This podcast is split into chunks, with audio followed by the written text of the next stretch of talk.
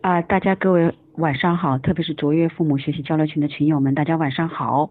呃，我是本群的群主，也是本次微分享的主分享人。上面是我的个本次课程的简单的介绍。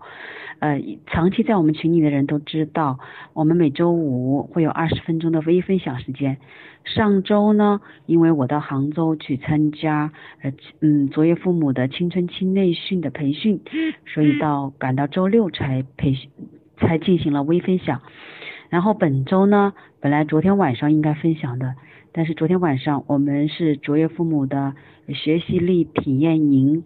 学习力的特训营，呃，在武汉的第一次举办，最后一天的结营，并且晚上要赶往，呃，就说要准备今天早晨来到河南项城的一个分享时间，所以就推到今天晚上。现在我是在旅，现在我是在旅馆的房间里为各位呃进行微分享，嗯，可能网络有点连接不畅，所以我们能讲到多少算多少，还是以二十分钟为截止。还是老呃老的程序，惯常的程序啊。哎，首先进行一周回一周的回顾，感觉每回到群里来分享，有时候是特别忙，特别是忙的要呃简直顾不上的时候，嗯，但是这种分享成了一个生活的必须的常备的状态以后，就觉得好像需要跟老朋友聊聊最近你在做什么，呃，做成了什么样，没做成什么样。好像就成了一个惯例了，不过也确实回到这个群里来分享的时候，感觉很亲切，也感谢这么多人来支持我继续进行分享，谢谢各位。呃，今天我们首先是回顾这一周呢，嗯，前三天就是从应该是前两天了，那一个是上一周，我们在杭州进行了青春期的内训。我们常常会觉得青春期是干嘛的？是的，我们都知道青春期，特别是我们知道青春叛逆期。但是你们知道吗？青春期教育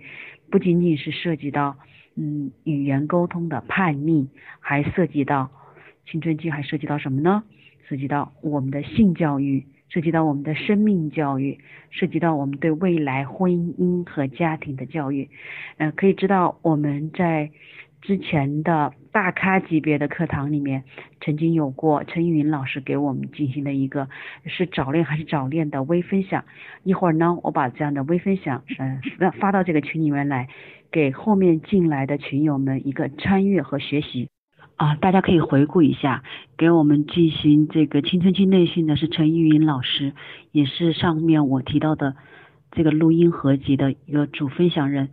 嗯，他给大家在这个语音课堂里面分享的内容其实不多，对吧？但是观念是颠覆性的。我们每次学习能有一点点突破，其实日积月累下来是非常厉害的一个飞跃和成长。然后这堂课呢，我们陈云老师给我们进行的是整整三天的呃实打实的干货的分享。我常常会觉得啊，这种分享让我。有点有一点点消化不良，分享到什么程度呢？从早晨八点钟就甚至九点钟，应该是早上九点钟到下午到中午了十二点多钟，然后两点钟开始到晚上六六点钟，六点钟结束以后呢，大家吃完饭有七点钟到九点半钟啊来自由分享。嗯，我真是钦佩老师啊，老师厉害，嗯，七十七快七十七岁的高龄了，但是不睡午觉。而且精神还那么好，讲一整天，还能晚上给我们继续分享，所以有些东西生命力在那里，那不是累不累的问题，而是真的，这是我此生此世要做的一项事情。好，接下来呢，很有意思的，我们二号到五号是武汉的第一期卓越的呃学习力体验营的孩子们进行的一个我做我进入助教的一个学习。嗯，刚刚做完陈云老师的呃青春期内训，在这里呢，我就看到了孩子们是有一些确实亟待亟待加强的一些观念，比如两个八九岁的孩子，九岁的孩子应该是九岁的孩子，嗯，他们在课堂你坐不住的时候，你知道用什么方式提升吗？既然打打闹闹以后闹到后来就互相掐对方的阴部下裆，你想这个两个男生这样掐来掐去的。好，他觉得这是很好玩的一件事。然后接下来呢，嗯，这其中一个大的孩子对一个另外更小一点孩子扯上皮了，然后他一脚就直踢另外一个很更小的男孩子的裆下下裆处。当我上前去制止，我问那个大一点的男孩，我问他，你知道这样听下去的后果是什么吗？你知道那孩子怎么说？啊，我知道，大不了就赔钱喽。嗯，听起来是有点悲哀哦。嗯，因为钱能解决所有的问题。我不知道这是父母的异化呢，还是我们对嗯性教育、生命教育、安全教育缺乏更多的认识，让孩子传递给孩子这样错误的认识，以为钱能解决一切。所以，到底是我们的孩子也缺乏呢，还是我们的父母也缺乏呢？然后紧接着今天一天，今天嗯早晨在路上赶往沙龙的路上，今天下午呢就在相城。这个是我以前在地图上没怎么太听说相城，现在才知道相城就是袁世凯的呃故乡吧。好，在项城这里进行了一场嗯父母课堂，可以说作为一个三线的城市，还有很多留守的儿童，甚至外出打工的人员，在这里竟然有这么多家长愿意来听分享一个公益的家长课堂。哦，突然觉得你在路上的所有的辛苦都觉得是值得的啊，很很幸运，所有在现场的，在微信群里面的，在我们本群的家长其实也是挺幸运的，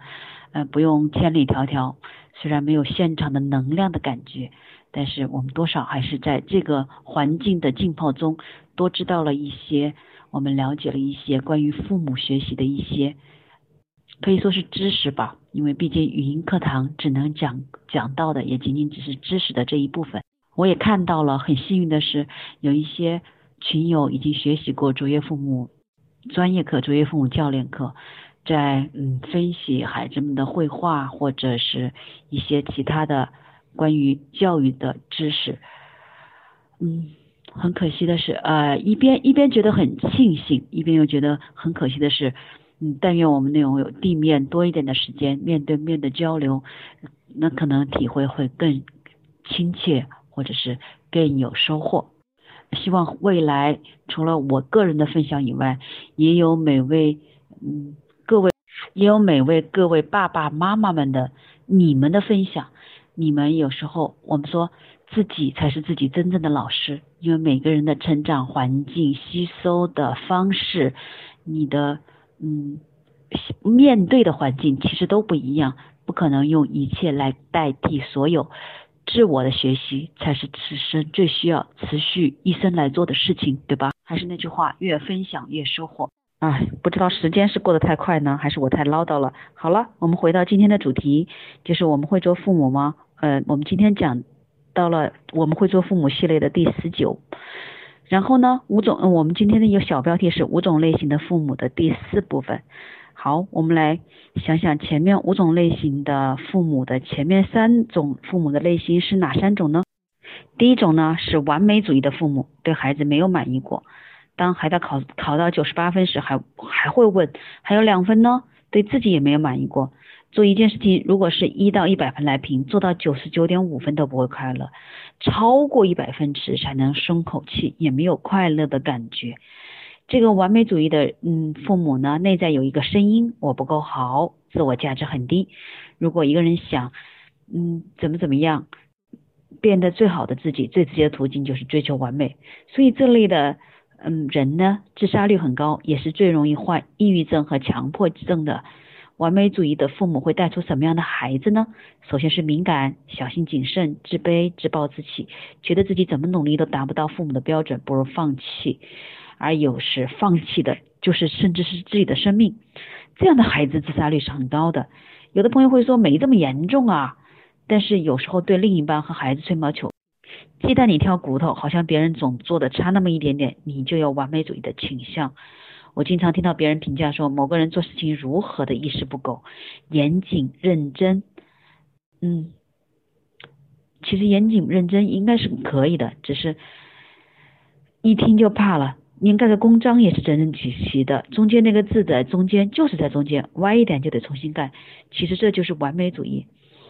给完美主义的父母两个建议就是：一，不要以要以人为本，不以自己的思维习惯强加给孩子，让孩子有自己的标准，尊重孩子的选择。第二，不要和孩子讲道理，特别是七岁以下的孩子，孩子进入潜意识的层面，那是感受的学习。关键父母要怎么办？父母怎么做呢？第二种呢是处罚型的父母。中国有句古话叫做“棍棒底下出孝子”，认为打孩子就会好，认为严是爱，松是害。这种父母呢，通常表现非常粗暴、严厉，情绪其实是积压很厉害的。他打人的时候，其实是在情绪的释放；打别人自己很好，对别人呢就很不好。多半时候，小时候也是自己被打的，因为人都是重复学习而来嘛。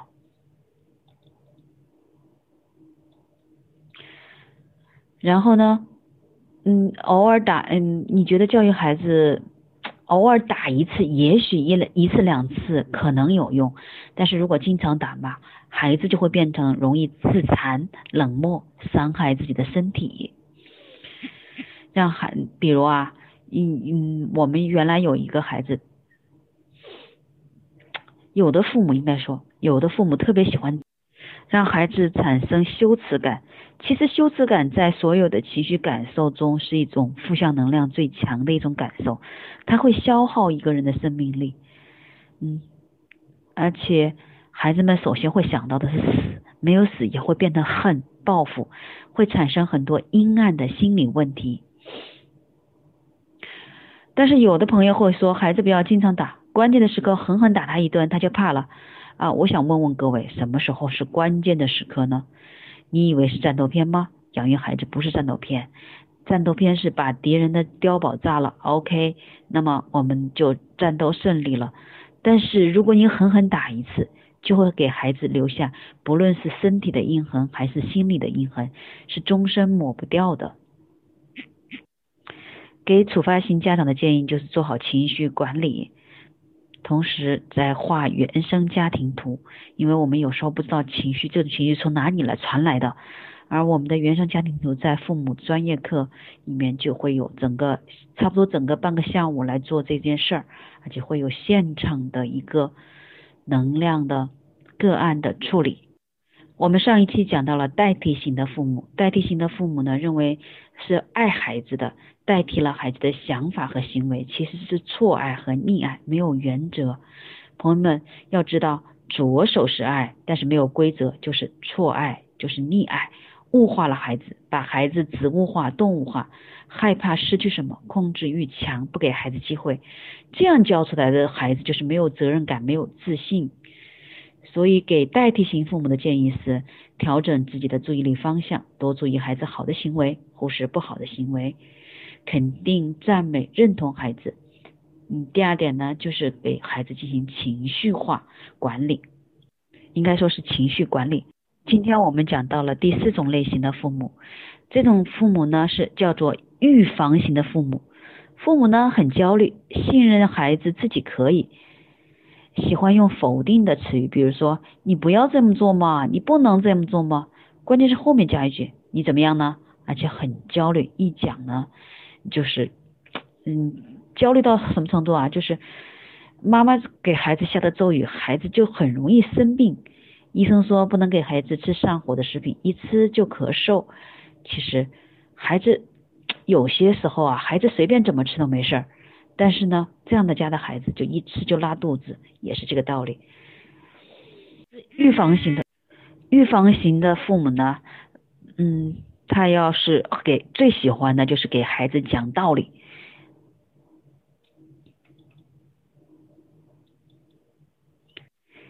预防型的父母呢，他的负面思维和情绪占了主导的位置，他是不信任孩子的，是恐吓、威胁、唠叨、担心、焦虑、没安全感、容易失望。孩子呢，因为从小不被信任，所以显得胆小、内向。自我否定，缺乏安全感，没有自信，容易出现偏差行为、破坏性行为和阴暗的行为。其实偏差行为是什么？嗯，上过父母专业课的家长们都知道，偏差行为是孩子出现一些嗯我们认为的非正常的一些状况，比如呢，他喜欢打人、骂人，或者是他喜欢做一些嗯顶撞啊，不符合社会常识的一些行为。好，我们讲到预防型父母和代替性父母、处罚型父母和完美型父母这四种类型的父母呢，都在水平线以下，是呈溺水状态的。而我曾经就属于两种，这溺水状态下两种父母内心，其实我都占全了。一个是预防型父母，一个是完美型父母。其实我们多多少少，我们常常会说，嗯，中国的家长啊。特别是妈妈是焦虑型的，妈妈的嗯焦虑型的妈妈和缺位的爸爸，对吧？特别是作为焦虑型的妈妈，特别是在现在嗯资讯非常发达的情况下，关于育儿的片段的或者是零碎的育儿知识，在网上可以是疯传，然后很多育儿的书籍也也很多。焦虑型的嗯妈妈和嗯应该叫做预防型的父母。和完美型的父母其实都在不停的找找寻这些碎片的知识，其实越看越焦虑，越看越不知道孩子怎么办了，因为这些知识是碎片化的，有些东西是嗯捡取的某一个类别或者流派的某一部分，它会出现很多状况，其中最主要的状况就是它不会让你知道这个流派这个出现这种建议的所有的正面当时的当场的那个环境和。呃，这个此人和彼人的不同，他会出现一个大约如此，大概百分之大概多少都是如此。但是每个孩子就天生生来就是一个没有长成的种子